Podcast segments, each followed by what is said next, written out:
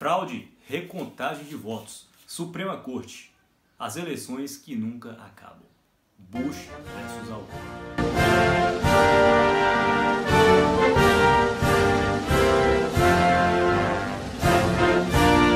Antes de começar o vídeo, eu queria mandar um abraço ao meu professor Lucas Borges, é a única pessoa que assiste esse canal. Obrigado, Lucas, pelo incentivo. E também um abraço aos meus colegas da Unifipmoc, que também ajudam lá com a curtida. A propósito, eu acho que essas visualizações do meu canal estão muito poucas. Também, esses inscritos, eu tenho poucos inscritos, eu acho que tem alguma coisa errada aí. Eu vou mandar um e-mail para o YouTube para recontar é, é, esses números aí. Bom, pessoal, tudo agora é recontagem de votos, tudo agora é fraude. Tá? Parece que eu estou falando de 2020, inclusive, né? Mas não, estou falando de 2000. As eleições entre Bush e Al Gore. O Bush era então governador do Texas, o pai dele já foi, já foi presidente dos Estados Unidos, né, o Bush pai, famoso Bush pai, contra o Al Gore. Al Gore que era então vice-presidente do Bill Clinton no Partido Democratas. Vamos voltar em 2000. Era uma terça-feira, um dia normal de votação, como sempre nos Estados Unidos, diferentemente do Brasil, né, que é domingo. Pois bem, eles foram lá, votaram. No dia seguinte, saiu o resultado mas ficou faltando um estado, o famoso estado da Flórida. We think it may be the closest election in 40 years. This is the answer. Whoever wins Florida wins the presidency. Vou abrir um parênteses aqui para falar sobre o colégio eleitoral dos Estados Unidos, que inclusive eu falei no meu último vídeo, mas aqui vou falar de uma forma resumida. Bom, são 538 delegados nos Estados Unidos.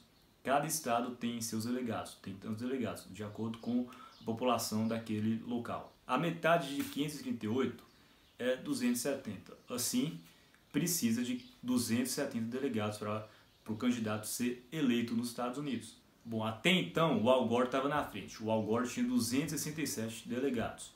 O Bush tinha 246. Então, ficou faltando esses 25 votos da Flórida. Assim, faltando pouco tempo para o fechamento de contagem de votos na Flórida, várias redes de televisão começaram a dar vitória para o Al Gore.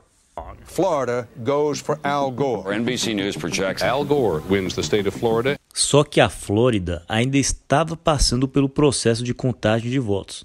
Deste modo, as redes de televisão voltaram atrás. News is now taking Florida out of Vice President Gore's column. Too close to call. Too close to. Aí, algumas redes de televisão norte-americanas começaram a falar que o Bush tinha sido eleito.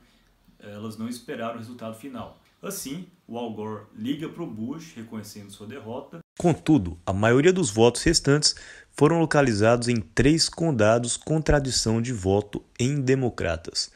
Conforme os votos foram sendo computados, a margem de diferença caiu para 1.784 votos e só foi diminuindo, chegando a 327 votos de diferença.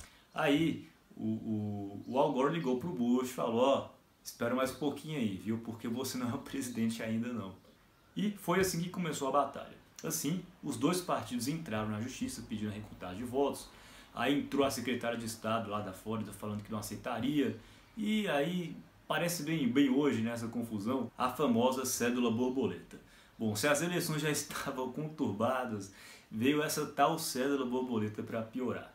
Eu vou deixar a foto dessa tal cédula aí, né, que depois dessas eleições ela foi proibida.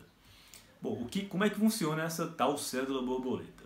Como vocês estão vendo aí, tem vários buraquinhos, né? E tem um buraquinho do lado do outro. Isso confundia muita gente. Por exemplo, se alguém queria votar no Al Gore, vocês estão vendo aí que tem um buraquinho perto do, do outro candidato, então poderiam acabar votando na, no, no Pat Buchanan.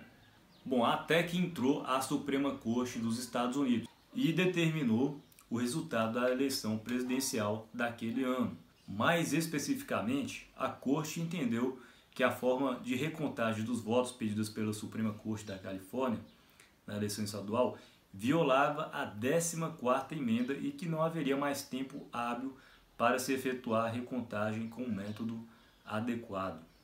Por fim, com o veredicto da Suprema Corte, Bush ganha as eleições com 271 delegados e Al Gore perde com 249 delegados. Bom, assim, né, como eu disse, a Suprema Corte já tinha definido né, favorecendo o Bush. Os americanos ficaram 36 dias sem saber quem era o presidente do país. Você imagina aqui no Brasil isso? e para finalizar, o Al Gore venceu as eleições no, na, no voto popular, mas perdeu no colégio eleitoral. Um abraço, curta meu canal, inscrevam-se, até a próxima.